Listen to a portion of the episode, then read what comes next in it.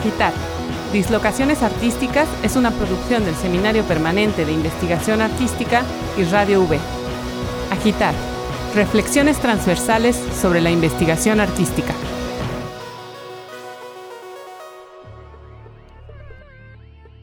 Sean bienvenidas, bienvenidos a Agitar. Nosotras somos el Seminario Permanente de Investigación Artística Espía, transmitiendo desde el 90.5 de FM, Radio Universidad Veracruzana en Jalapa, Veracruz, y en www.v.mx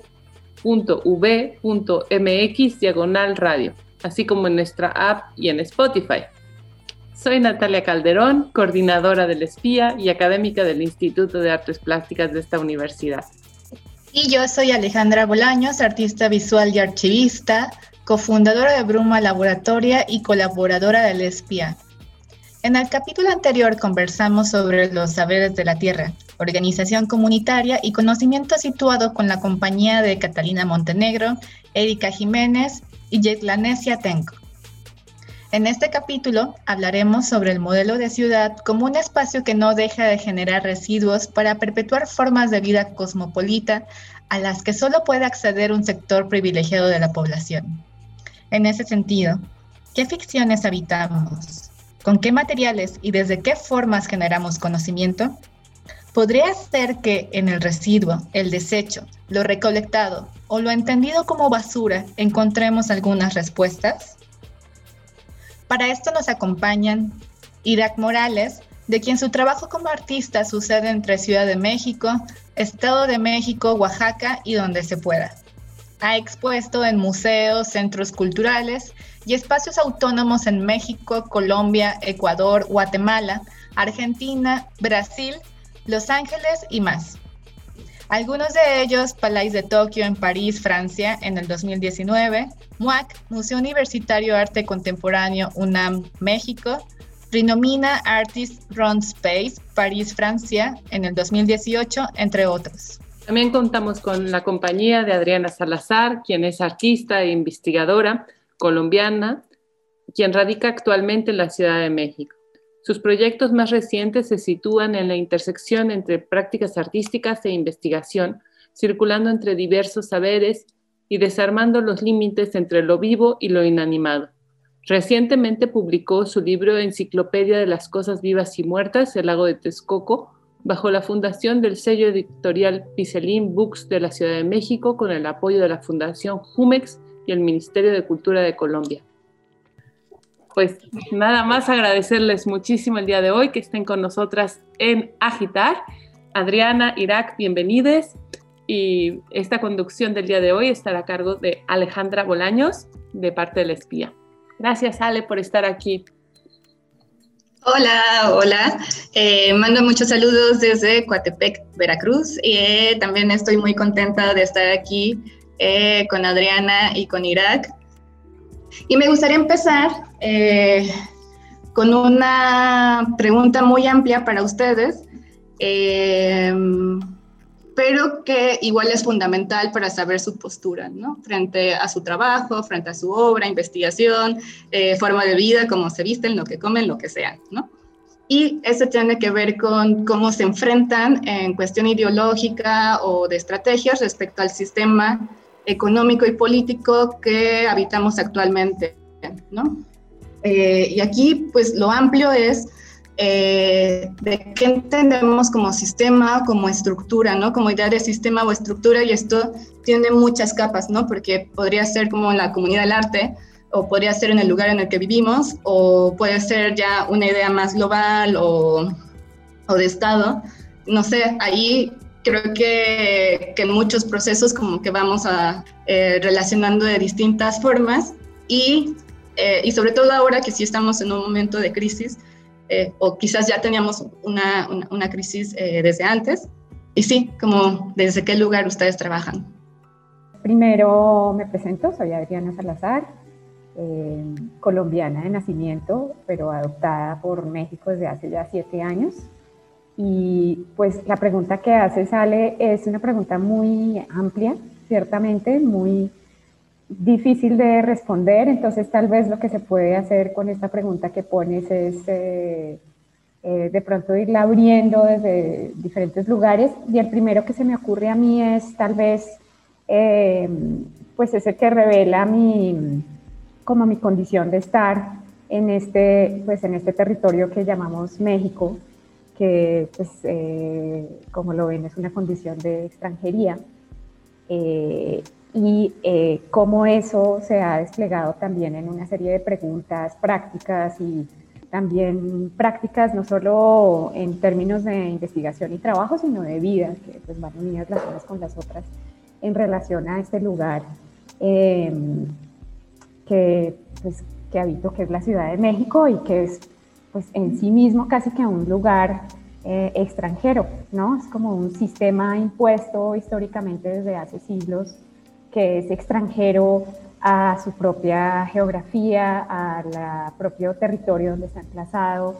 Y, lo que yo he hecho, pues desde mi lugar de enunciación y de vida, es eh, como resonar con, esa situación que se da como a nivel más macro. Eh, pero sí, desde mi propio lugar, observando, viviendo, sintiendo, conversando, conociendo, eh, y entrando en relación de manera crítica con el hecho de vivir en una megalópolis, ¿no? Y qué, efectos tiene también mi presencia aquí en este lugar. Sí, yo creo que esta pregunta que, que plantea Ale es amplia, pero nos ayuda a ver desde dónde estamos hablando, ¿no? Desde dónde estamos partiendo para decir cómo nos relacionamos con aquello que llamamos arte, ¿no? En, en, en ese sentido, podríamos preguntarnos cuál es el sentido de lo artístico en cuanto al proceso cultural cuando vivimos en una crisis social, ambiental y económica, ¿no? Era lo mismo que, que estaba que estábamos tratando de ver, pero desde sus puntos de, de, vista o desde sus posicionamientos. Irak, ¿tú cómo lo vives? Hola Natalia. Para mí, por ejemplo, mm, cómo me enfrento al sistema económico y político, eh, o cómo habito en, en, México y en los varios Méxicos, también eso es como, como que algo que ha dejado ver un poco ahorita el tener que trabajar eh, de forma remota a partir de estos medios digitales. Me hace mucha resonancia ahorita como cosas que, que me doy cuenta que siguen en un rezago. Y una de esas es eso como México, como una nación unida, y como si realmente tuviera una identidad y solidez que no la tiene, ¿no? No existe, no hay, no hay un México, hay muchos Méxicos, sigue habiendo muchos Méxicos. Eh, los dividieron en, menos Méxicos de los que había eh, por decisiones políticas de Estado, etcétera. Ah, yo estoy en un pueblito que se llama eh, San Francisco, San Francisco Magú, y es al norte del Estado de México.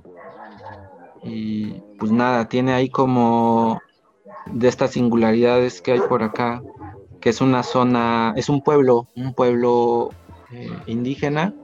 Muy poca gente habla su lengua aquí, realmente son los ancianos, más ancianos.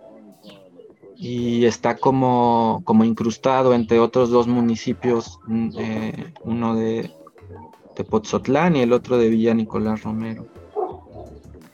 Y, pues es rara esta zona, ¿no? Porque es, un pueblo indígena, se rige bajo, sus usos y costumbres, eh, tienen prácticas colectivas como una que le denominan el peso, ¿no? Que, que es una aportación comunal, pues también practican formas de tequio como en otras partes del país y del mundo siempre en relación como a los servicios necesarios básicos, como qué pasa con el agua, qué pasa con los residuos de, sí, de, vivir, ¿no? ¿Qué pasa con, con, la idea de generar basura?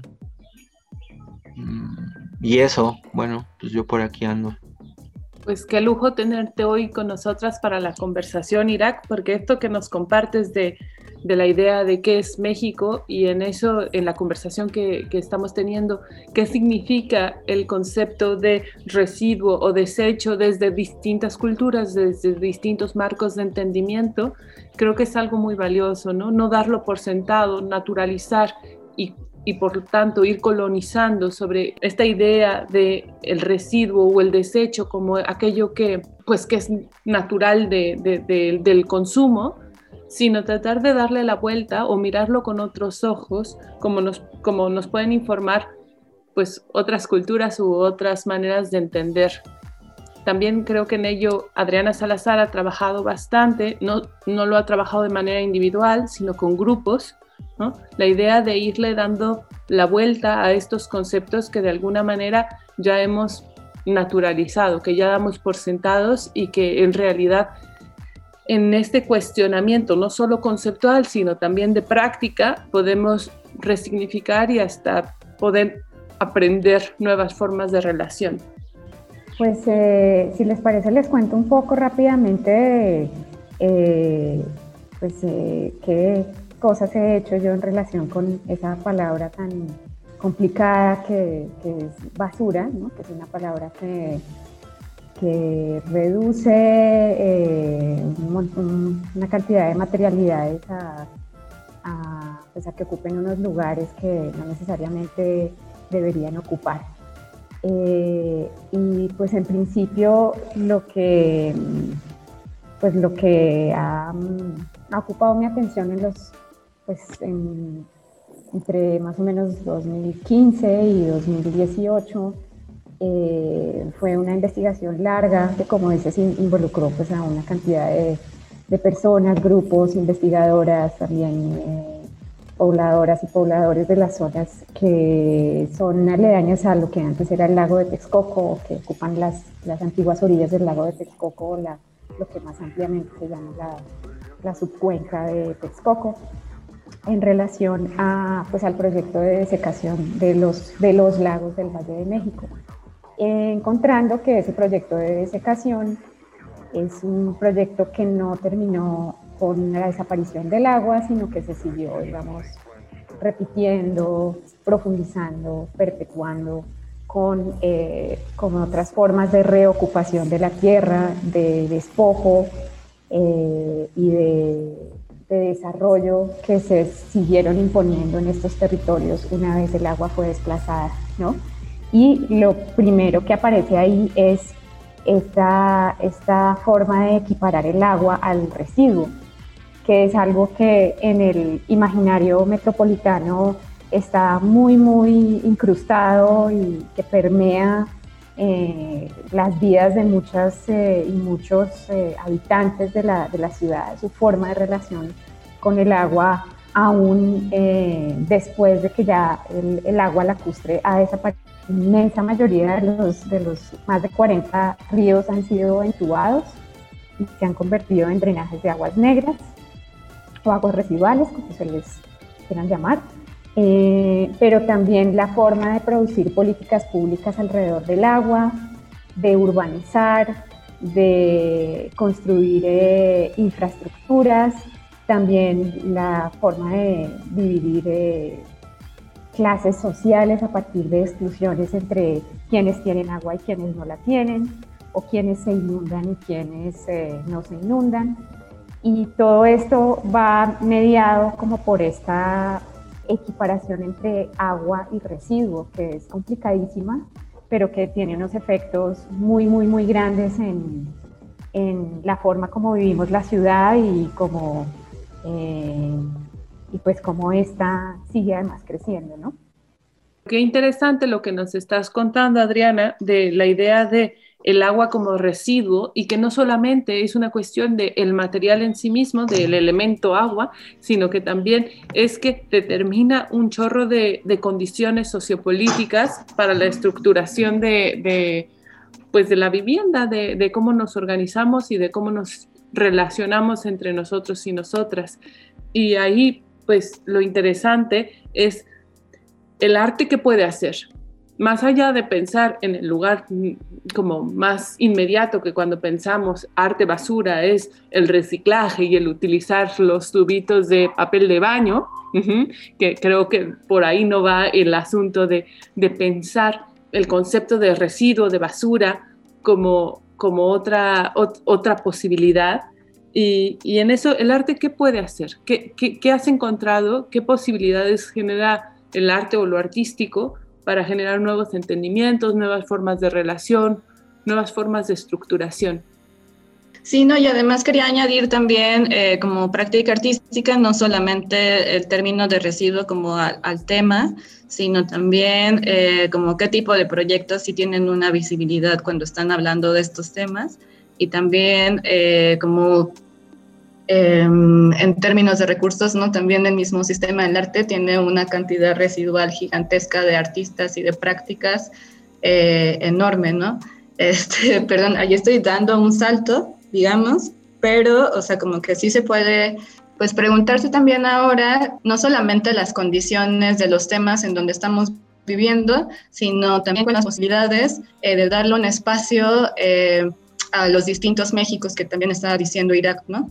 Eh, o sea, cuando eres un artista de Veracruz o cuando eres un artista, no sé, de diferentes ciudades, que tiene como un montón de...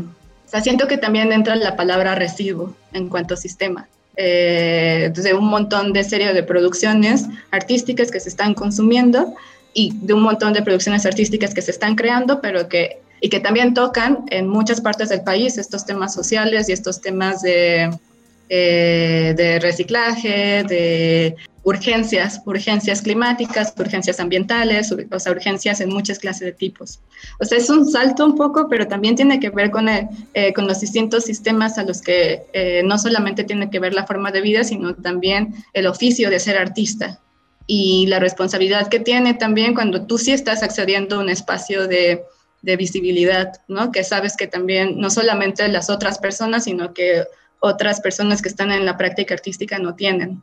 Pues Alex, es súper es súper interesante tu, tu, comentario. Yo creo que más que dar un salto, lo que nos hace es como poner también otra dimensión de lo que implica hacer prácticas artísticas en territorio y también en relación, eh, pues no sé, como a comunidades eh, más diversas, que no solo pues se quedan en los circuitos artísticos que pues como lo, bien lo sabemos son bastante elitistas y cerrados y pues que en realidad eh, pues solo permiten la circulación de, de, ciertos eh, productos y ciertas prácticas que pues que resuenan con esos mismos circuitos. Y lo mismo pasa con la academia pues que, que también ahí me gustaría devolverles la pregunta en, en, el sentido de para ustedes hacer este tipo de, de encuentros desde la academia que implica, ¿no? Que es otro de los espacios pues donde comúnmente circulamos.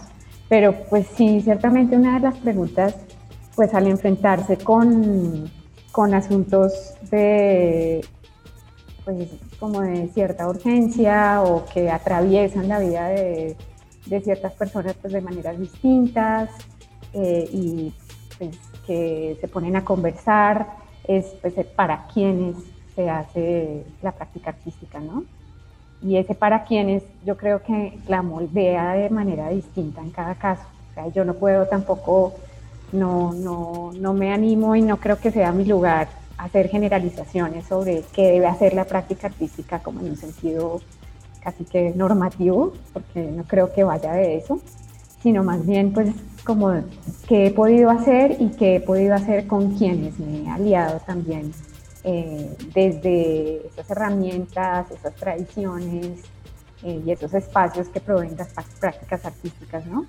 Que en mi caso eh, ha sido vital, por ejemplo, algo que a ustedes también las, las constituye, que es la investigación artística, es decir, la práctica artística como una práctica de producción de otro tipo de conocimiento que no necesariamente se aterriza en una forma fija, sino que es más líquida y que permite también eh, despliegues, desdobles, desvíos, eh, aperturas, espacios de conversación, un montón de cosas que la práctica artística vista desde la producción de obras no permite. Entonces eso para mí ha sido como mi trinchera, por decirlo así, la investigación artística ha sido mi trinchera de trabajo y desde donde yo me paro también como para ofrecer herramientas, eh, procedimientos, metodologías, perspectivas, eh, espacios de encuentro, ¿no? Eh, que ayudan a desdoblar como esas dimensiones de, por ejemplo, lo que es que el agua se convierta en residuo o eh, también qué tipo de materialidad tiene, cómo afecta diferencialmente a, ciertas personas, eh, quienes pueden también aportar desde, sus propios saberes y experiencias a, la conversación. Y para mí ha sido entonces esto que llamamos investigación artística como un espacio de articulación y de convergencia de perspectivas, saberes y experiencias riquísimos, que pues a mí, yo así hablo de manera un poco egoísta y sí, pues que a mí me ha transformado, ¿no? Me ha transformado y pues que me mantiene también con curiosidad y ganas de trabajar, eh, pues como por ese carácter abierto que tiene, ¿no? Eh, entonces, desde ahí, digamos que puedo hablar sobre prácticas artísticas y estos temas que, que nos ponen a conversar y ya, ya me callo. Muchas gracias, Adriana. Y a continuación. Vamos a la cápsula de Espías Recomienda y volvemos a seguir la conversación con Adriana Salazar e Irak Morales. Espía Recomienda. Espía Recomienda del capítulo Residuo en Camino. ¿Qué hacemos con las cosas que se acumulan? Esas colecciones que se van formando poco a poco en nuestros espacios, casas, talleres, hábitats, Irak Morales recomienda el proyecto BiblioForevers, una biblioteca gestionada junto al artista Joshua Job, hecha a base de sus bibliotecas personales y donaciones de libros de amigues. Esta biblioteca cuenta también con una pequeña colección de arte contemporáneo de más amigues. Los préstamos de los libros son realizados por medio de Instagram y entregados y recogidos en bicicleta por la Ciudad de México. Puede encontrarse en Instagram como BiblioForevers. De Adriana Salazar recomendamos la presentación del libro Manifiesto Otras Formas de Existir, junto con Natalia Calderón y Brenda J. Caro Cogotle, del Espía, en el Muca Roma, donde se habló de formas de coexistir entre humanos y no humanos a raíz de estudiar textos de Donna Haraway. También recomendamos la charla Construir desde el Sur, que se puede encontrar en el link de la página de Facebook de la Facultad de Artes Plásticas de la Universidad Veracruzana. En esta charla, Adriana presentó el Museo Animista del Lago de Texcoco, que tiene que ver con la desaparición del lago más grande del centro de México. Recuerda que puedes encontrar los links y enlaces en nuestras redes sociales. Encuéntranos en Facebook como espía y en Instagram como arroba investigación espía. Bueno, pues volvemos a la conversación, retomando lo que nos acaba de contar Adriana eh, sobre la investigación artística como generadora de conocimientos y no únicamente de objetos. Y para eso me gustaría seguir, eh, bueno, seguir la conversación y escuchar lo que tiene que decir Irak a esto. Y también sobre la maquinaria de producción de objetos, bienes y servicios que generan estatus de vida a los que pues se aspira en cuanto eres un sujeto, una persona, sujeto, sujeta, ¿no? Eh, sujete que habita espacios urbanos o espacios eh, que dependen eh, de la vida urbana, o no sé si dependen, pero digamos como en cierta manera, ¿no? no sé, Irak, tú me puedes decir qué piensas de esto, como en términos artísticos y, y, y como como te quieras acercar. También algo que, pasa mucho como característica de, personas eh, en, la práctica del arte o la forma contemporánea de practicar el arte, eh, que ya está, ya está expandida a todas las disciplinas, ¿no? O sea, ya no hay, para mí ya no hay esta cuestión de, de pensar que eh, qué, práctica contemporánea es o no es arte en, relación a la, práctica artística. Y eso ha provocado también que, que se cierre la idea de ciudad, o sea, como que sujeto urbano, ¿no? El sujeto urbano. Y de repente en mi experiencia personal, en el trayecto entre esta parte de, este México, o sea, de la ciudad eh, de México al Estado de México, sí deja ver eh, como, como esas diferencias de qué se percibe como arte y qué se entiende como arte contemporáneo y prácticas, prácticas contemporáneos de un saber estético también, o en el caso de la academia, por ejemplo, que, también hay como, como otra cosa ahí bien ligada entre las ciudades grandes que producen como ciudades esos motores de cada nación, que se perfilaron en el siglo pasado para funcionar como motores ahorita, ¿no? eso también es loco. Pues condensa como, como, como todas esas ficciones y como todas esas subjetividades que cada persona sujeta a esas múltiples prácticas eh, licenciadas son eh, la mayoría, ¿no? que pasan por ese tamiz académico obligatorio eh, y que también ya generó su zona flexible, por ejemplo, donde estudiamos Alejandra y yo una parte de nuestra formación educativa, pues es una forma híbrida que también participa de esta idea como de ciudad y saber ciudad y centro, ¿no? Ciudad y conocimiento y desde ahí una irradiación, como, como ahorita mismo, ¿no? como, según tu frecuencia de radio y será tu frecuencia de acción. Eh, el problema con esta práctica es que no importa a dónde vaya, siempre emite lo mismo.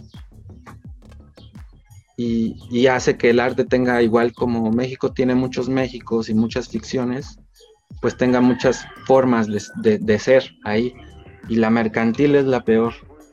O sea, la mercantil es la peor, pero no por eso deja de ser eh, fuerte, no por eso deja de ser estructurada y no por eso deja de producir conocimiento también, al mismo tiempo que lo mercantiliza. Porque ahí hay una línea bien, hay una simbiosis bien natural entre el medio académico, el medio cultural que produce los objetos, eh, en su forma mercantil y en su forma híbrida, que seríamos los artistas que intentamos hacer de nuestra práctica formas alternativas para pensar cosas y formas alternativas para al mismo tiempo eso que piensa sea práctico. Yo pienso mucho en mi arte como, o sea, en la forma en que yo me aproximo a la idea de, de mí o el arte que yo produzco, como igual híbrido, ¿no? Como, y como que tiene esas, un chingo de ficciones, porque por ejemplo, no es lo mismo que aquí se piensa eh, sobre el arte contemporáneo, aquí ni siquiera existe. Y sí, ¿no? Eso para mí es como un gusto y también eh, me doy cuenta que ese gusto no, me debería de, mantener contento porque significa que no está llegando información, no hay acceso a un saber. Aquí no hay una universidad fuerte, ¿no? Culturalmente como en Veracruz. Eh, que tiene otros problemas, como ese otro, esa otra forma de ser que le toca como, es, como esa parte de México, con sus conflictos, ¿no? También con, con sus contradicciones imposibles de resolver porque están hechas para no ser resueltas. también pensar que el arte puede resolver, el arte no puede resolver. Nadie puede resolver aisladamente desde su práctica, también luego hay mucho esta carga hacia las prácticas, que, entonces ¿quién lo va a hacer? ¿La sociología? Tampoco. La economía tampoco. Es como la suma de muchas personas que estemos dispuestas a involucrarnos en todas esas ficciones que nos va a provocar la, la práctica artística. Desde la mercantil, que otra vez es la peor porque es la que nos atrapa en tener que obligarnos a estar produciendo esos objetitos, o pinturitas o dibujitos, no lo veo en un sentido de menospreciarlo ni más, ni de, socavarlo, pero sí de, de, sacudirlo así como decir de verdad, esto es lo que estamos haciendo. No es totalitario, o sea, sí es, bueno, sí es una parte, ¿no? Y también tiene su, pues parte de la aspiración que nos provoca estar ahí es porque nos alimenta de algo y eso llena la imaginación con la que uno puede, no en un sentido ideal de la imaginación como un ideal, pero sí de, por lo menos para mí, de pensar eh, en primera qué, voy a producir como artista, por qué voy a producir. Mm, y, ya em, empieza a verse ahí el caos y la contradicción y todo el, el, así como un mole ahí que lleva, pues sí, desde chocolate hasta chile, ¿no? y dices, no te angusties, tranquilo, ¿no? O sea, la práctica mercantil es una de las caras del arte, no más una, pero la más visible, la más lustrosa, la más atractiva, la más llena de, pues, de ficciones, de velos, ¿no? Y, nada, también eh, eso sumando lo que cada sujeto artista es una persona, pues ya también le genera un mar interno de emociones, ¿no? es otra sacudida. Entonces, de repente también acceder a información te, si te puedes sacudir así o simplemente te puede dejar con información y llevarla a la mera práctica mercantil y eso, eh, hacer tus objetos artísticos un producto de mercado neto, ¿no? Em, muchas gracias, Irak. Eh, en ese sentido, eh, yo creo que solo preguntaría qué tipo de práctica ahora a ustedes les hace sentido en este momento, después de cuestionar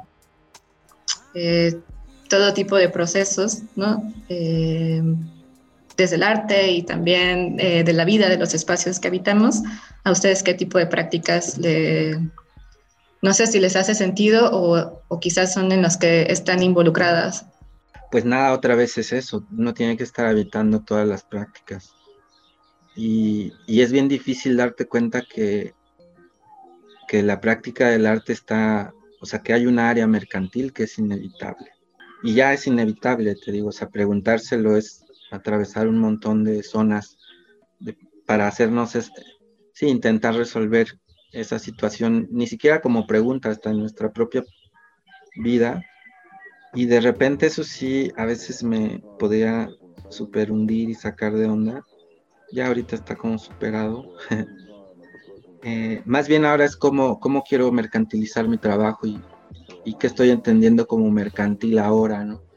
Cuando la palabra mercantil ya no es es y no es, o sea, como de repente también las prácticas culturales alternativas tocan lo mercantil desde otras zonas. O sea, endurecer la ética y solo virar hacia un lado nuestra mirada ya no es suficiente, ¿no? No podemos, no podemos pensar que nuestras prácticas culturales no están atadas a, una forma mercantil, más suave, más liviana, pero que alimenta de, algún modo esa zona eh, que es el problema en general, como la idea de economía, nuestros recursos y hacia dónde están derivados. Entonces desde ahí pues hago mis dibujitos también, sin, satanizar las prácticas básicas del arte y como los medios más básicos que tenemos para pues para comunicar, para para que hablemos, ¿no? Para que nos digamos cosas más allá de, de que nos preguntemos cuánto cuesta algo eh, y eso hago mis dibujitos y ahí intento hacer cosas que finalmente son las más mercantilizables. Pero también esos dibujitos muchas veces son como ideas que, tienen que ver con proyectos que, que, para mí tocan otras zonas que no me interesan. Pienso que es como un arte del futuro, ¿no? Yo lo decía muchas veces. Y que un futuro que no es que esté lejos, solo está en ciertas zonas de poder económico, ¿no? en, China ciertos proyectos de arte se podrían, o sea, hay una diferencia, ¿no? O sea, de repente en una oportunidad de formación profesional tuve el chance de ver arte fresquito de artistas chinos que, uh, este es el arte que tienen que ver porque esto es lo esto es lo del futuro y es lo están haciendo ahorita. La diferencia es que eh, en China sí se entiende eh, cierta zona del arte de otra forma, entonces por ejemplo, algunas de, las cosas que uno propone, como, no sé, eh, un semillero, ¿no? Pues ahí, ¿qué vas a hacer? Pues un semillero. ¿Y qué es eso? Pues juntar semillas, ¿no? ¿Y qué, cuál es el fin, no? Pues nada, las voy a sembrar. ¿Y con qué motivo? Pues quiero ver cómo nacen, quiero, no sé, quiero hacer empezar la idea de, de, ver si puedo hacer un jardín etnobotánico aquí en esta zona de, del Estado de México, ¿no? porque como es una zona autónoma, mm, no paga impuestos, entonces hay cosas que pueden ser posibles, como desde poner un casino o hacer eh, eso, eh, sí, un proyecto de arte que, su propósito solo es hacer plantas, ¿no? Bueno. Muchas gracias. Muchas gracias, Irak. Bueno, de nada. sí. Ahora vamos con Adriana para, para cerrar. Eh, bueno, yo voy a ser muy breve y concisa. Eh, eh, las prácticas o lo que a mí me interesa en este momento hacer, sea arte o no, sin importar, digamos, tampoco como atarse o apegarse al, a la designación, es, para mí es fundamental que tengan que ver con, con la vida eh, que vivo, con las comunidades que me rodean eh, y que retribuya algo a esa vida y a esas comunidades de una manera concreta. Lo cual es un reto porque también eh, las visiones del arte que hemos heredado nos apuntan a una idea muy problemática de la utilidad, de la no utilidad del arte, ¿no? Que es lo que yo creo que a lo que Irak se refiere con esa mercantilización, tal vez, no, no estoy muy segura, eh, pero que creo que es lo que ha permitido que las prácticas artísticas se comodifiquen, ¿no? Es ese, eso que no es útil termina volviéndose objeto de, de lujo y de consumo para unos pocos. Entonces, eh, una pregunta que es muy fuerte, pero también muy productiva y necesaria y pues para mí muy estimulante es cómo hacerlo útil, ¿no?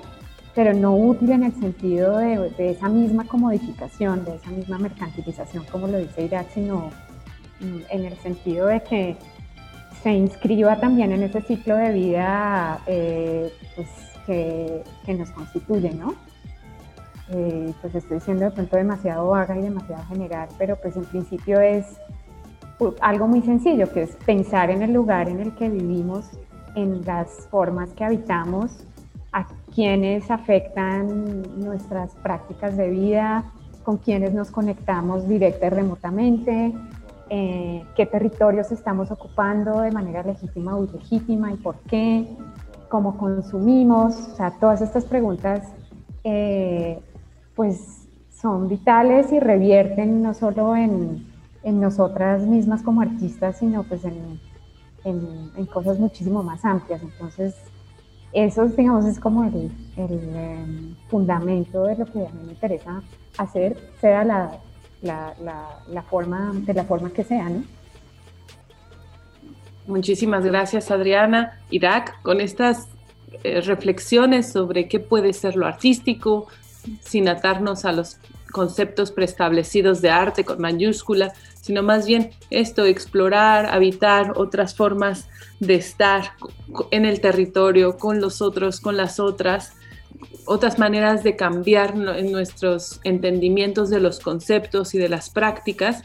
Creo que con eso nos vamos y les agradecemos muchísimo a Adriana Irak por sus reflexiones, por compartir sus prácticas y lo que les está cruzando la mente y el corazón en este momento. Ale, muchísimas gracias por continuar en agitar con nosotras y así nos despedimos. Concluimos este capítulo agradeciendo mucho la generosidad de Irak Morales y Adriana Salazar quienes han hablado de estrategias que encuentran en el residuo una fuente de conocimiento para cuestionar al status quo e imaginar nuevas formas de organización. Mandamos un abrazo al público que nos escucha. Y les esperamos la próxima semana con el capítulo Miradas Mutantes, donde hablaremos del imaginario colectivo con David Donner de Espora Media, Andrés Luna y Juan Aurelio Fernández Mesa de Anacrónica. Hasta la próxima.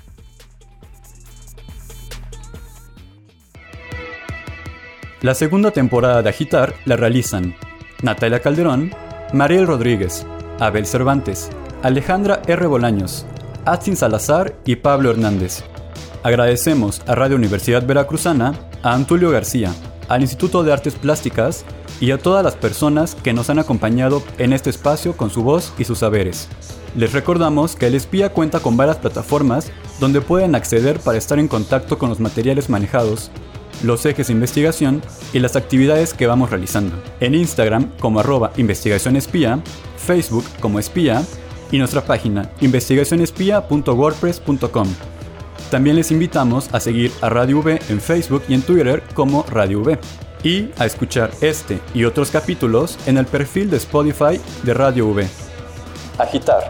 Reflexiones transversales sobre la investigación artística.